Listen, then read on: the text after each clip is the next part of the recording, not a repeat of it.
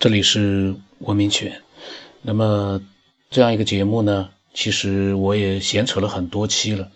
但是很奇怪的是，我发现啊，呃，很多我说的伪科学，其实伪科学是我自己所说的伪科学，就是他们在不了解这个节目的时候呢，他们呃和网络上的喷子一样的，就是喷出了一些他们觉得还很有道理的话。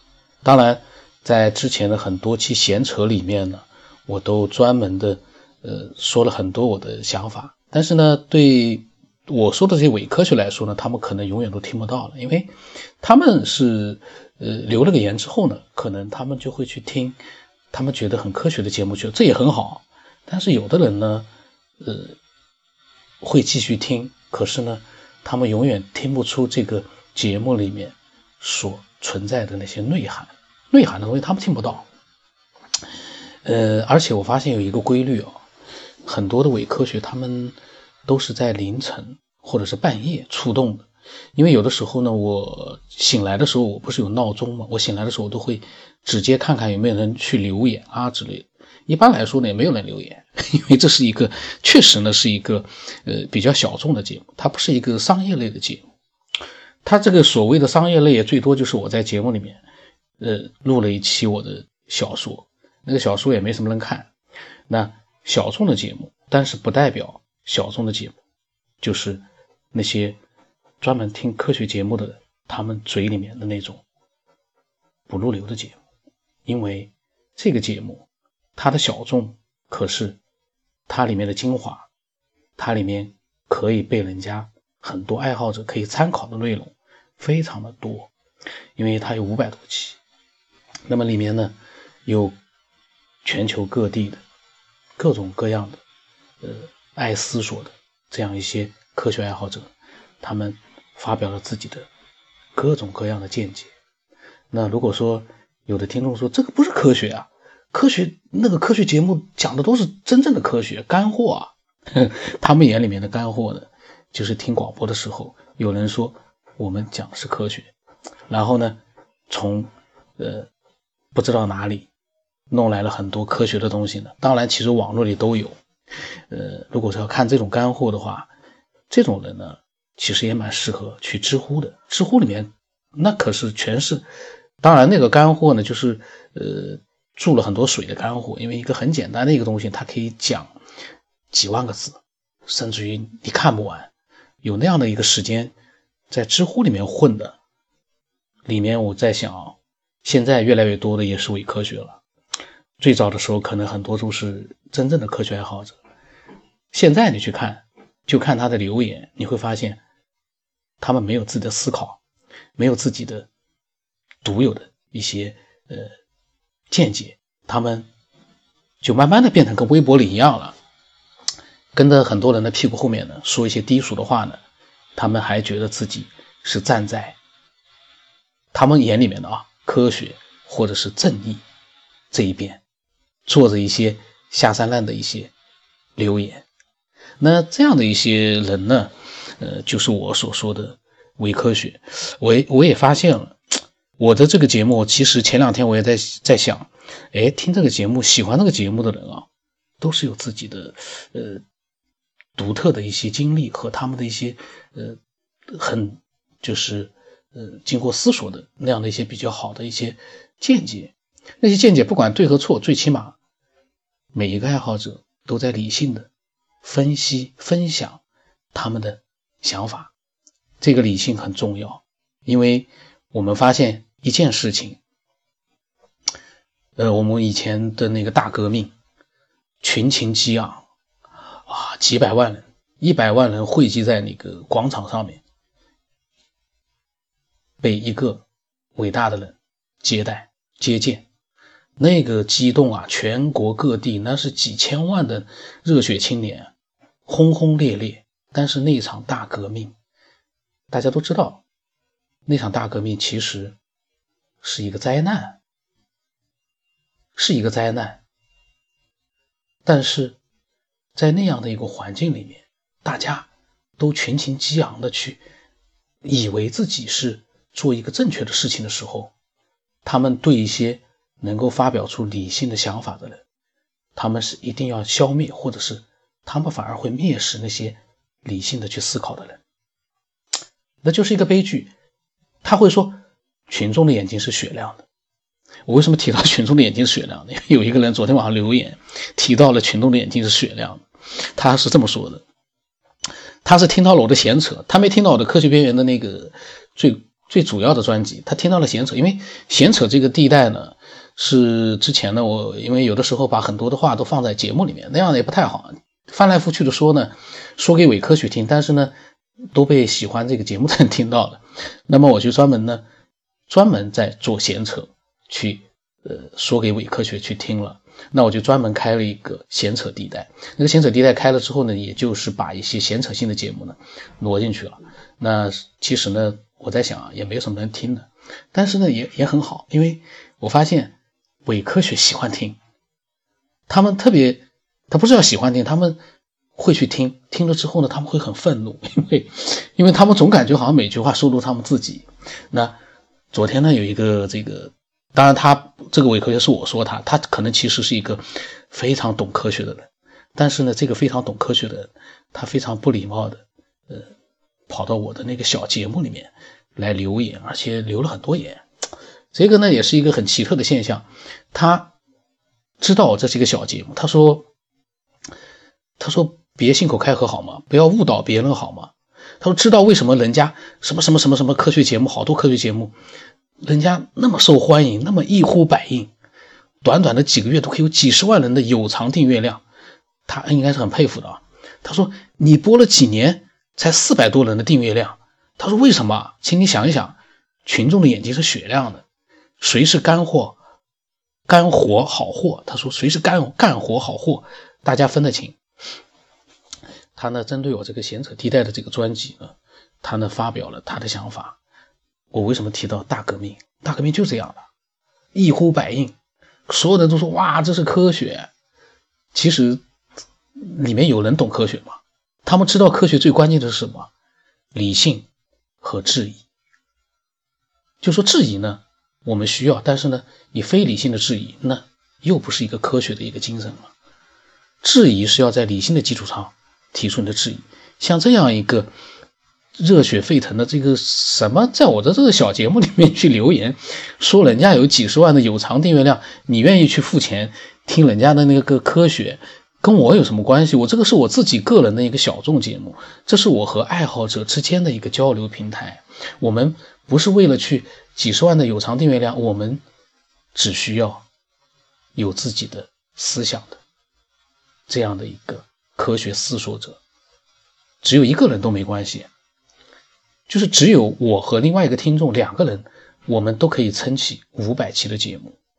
但是非常让我觉得开心的是，有非常多的爱好者，他们发来了他们的很理性的一些想法。但这些想法我并没有说过，这些想法都是，比如说一些灵异事件，就肯定是真的是那样，可能是错觉、幻觉。但是呢，它可以给我们带来一些参考。然后呢？还有一些呢，呃，也有一些这个呃伪科学啊，或者是低俗的人呢，也会添加我。然后呢，我在之前的闲扯里面也都介绍过了一些，他们确实听了这个节目之后呢，呃，总是把自己带入到了那个伪科学里面去了。这就是我一直很疑惑的是，我在讲伪科学，干嘛你非要自己对号入座？这个是很，就好像我说这个天底下我在说一个为人所不齿的一个下三滥的一个人。结果呢，很有些人就把自己带入进去。你干嘛要说我？为什么会这样呢？难道你身上有一些和这些伪科学和这些脑残的喷子相同的特质吗？然后呢，他还不光留了这一句啊，就在那个闲扯，我的雨天闲扯是我在下雨天的时候啊，呃，我的题目是喷子伪科学不如发点有见解的、有价值的见解，变成科学爱好者。这句话。多简单明了的说明了我的想法，但是他说，他还留了一句瞎扯淡的节目。他说：“哈哈，主持人根本不懂得自然科学，居然在说科学。他都没看见题目写的是雨天的闲扯。”然后他说：“就像是一个不懂音乐的人，自以为有音乐品味，还开设音乐唱歌及课堂给大家上课。”他说：“可笑之极。”他。那个知己的己写成了际，国际的际。他说天马行空没错，可怕的是把天马行空当成真理宣传，还批判别人都是伪科学，对吧？说话前先学点文化。嗯，他的这个有文化的这个留言呢，我就不想多去评判了。呃，这个留言呢，充分的就是暴露了一个没有听过我的科学边缘，但是呢，他只是从我的这个专辑名字里面天马行空，他来呃去设想我在上课，我在传播真理。这个呢，如果我的五百期节目。真的，你听过一百期之后，你再来这么讲呢，那我会跟你去理论一下的，就是跟你去呃解释一下，你说的是错的。但是这样的一些喷子呢，就是比较脑残的，就是他也没听过节目，我估计他可能就听了这一期呢，他就把自己带入到伪科学的这样一个身份里面呢，呃，很愤怒。这个呢，就是这可能是不是自以为听了几期科学节目，然后。过来，呃，拿出一个科学呃爱好者很懂科学的这个架势，呃，来发表一些呃瞎三烂的这个留言的典型呢，还还说说话前先学点文化，嗯，他的留留言呢倒是挺有这个。文化气息的，我在想，错别字也是正常的，因为呃，人在激动的时候经常会打错字，我也经常会。我那个小说里面，呃，我一直在讲，我小说里面因为打完就发掉了，那里面也有错别字，我还在说呢，谁发现一个错别字，我就给他一个红包呢，呃，这个是正常的。但是你不能因为你发了两个留言，你就让人家去学文化，你这两条留言，嗯，能让你有这个资格吗？你只是两条留言，可是我们是很多的、很多的爱好者，在理性的做一些思索。难道你的两条留言就能让我们这样的一些呃思索者去觉得你有文化吗？这不是他前面说的第一句话就是瞎扯淡节目，这前面三个字瞎扯淡，不就是送给他自己的吗？这个节目有五百多期，你听了一期你就说这是瞎扯淡的节目，你有这个本事吗？那这是其中一个。后来呢，又冒出来了一个，呃，又冒出来一个，他也是类似的，就是觉得自己呢是站在科学的一边的。他呢很明显，嗯，他也没听多少期节目，他留言里讲了，他这么说的。他说，首先他也是听了这个。跟那个刚才那个爱好者一样的一期节目《雨天闲扯》，他也是在我的闲扯节目里面听到的。我在想，这个这个平台啊，就是我我在讲留留言的这个平台，他为什么这个闲扯没什么人听的节目都被这些伪科学听到了？我那个科学边缘那么多爱好者在发表那么多精彩的一些见解，呃，为什么他们听不到呢？难道他们眼里面真的就只有他们？所说的那些科学节目吗？听完了那些科学节目之后，他们的素质就这么的低下吗？为什么不能像我们的思索者一样，理性的去做一个质疑，理性的去分享一些想法呢？为什么他们就那么热血沸腾的那么低俗呢？这个也是一个很有意思的。你听科学，怎么你越听越低俗了呢？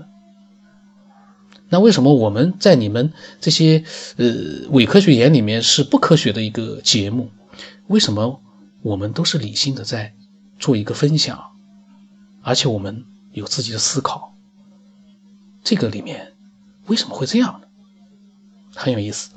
这个所以说呢，他他这个节目呢，呃，刚才他说到的一呼百应，群众的眼睛是雪亮，群众的眼睛是雪亮的，那个大革命啊就不会发生了。从我们几千年的历史来看，群众一直是比较容易忽悠的，就大多数群众啊，如果你没有自己的思想的话，你又不理性，那你很容易被忽悠的。还好我们的节目里面呢，都是理性的质疑者和理性的思索者，太美妙了。然后呢，这个爱好者他说呢，他也是半夜给我发的，我在想这帮人都三四点钟怎么？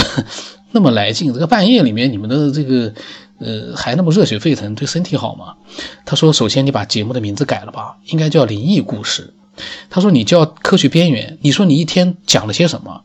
他说：“虽后面那句话就很有意思，虽然我只听过两期，还没认真听完。”这就是一个呃，觉得自己很科学的典型的喷子。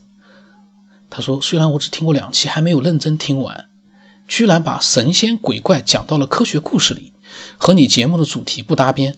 如果你真信有上帝，真的信神，你也算科学主播的奇葩。呃，这句话，他说我信上帝，信神。呃，如果多听几期节目，只需要多听那么一两期节目，如果他是能够呃自己能够认真的去听完，他能听懂我在里面的话，他都不会说我信上帝，信神这样的一个。人，因为我只知道他是个人，因为我觉得他不是一个懂科学的人，也不是一个伪科学。你说他是喷子吧？呃，他也还认真的说，这个建议我把名字改成灵异故事，这样的一个呃人，我在想，是不是就是眼睛雪亮的群众呢？就是刚才那个留言的人说的，群众的眼睛是雪亮的。正是因为有这样的一些，呃，喷子或者是这个伪科学，所以呢，我们是一个小众的节目，但是呢，我们是一个有自己的追求的娱乐的小节目。非常庆幸，很多的爱好思索的人、理性的一些爱好者，他们能够分享。他们自己的见解和经历，这是这个节目最大的价值。我也会把这个节目呢继续的做下去，改变更多的这样的一些喷子和伪科学。这个闲扯地带呢，因为集中在一起也讨厌，因为他们呢听到的全是闲扯，他们没听到呃真正的精彩的一些节目。那么。在这样的一些情况之下呢，呃，刚才那个眼睛雪亮的群众呢，他基本上他就热血沸腾了。他呢，如果他是在大革命时期呢，他一定是一个厉害的卫兵。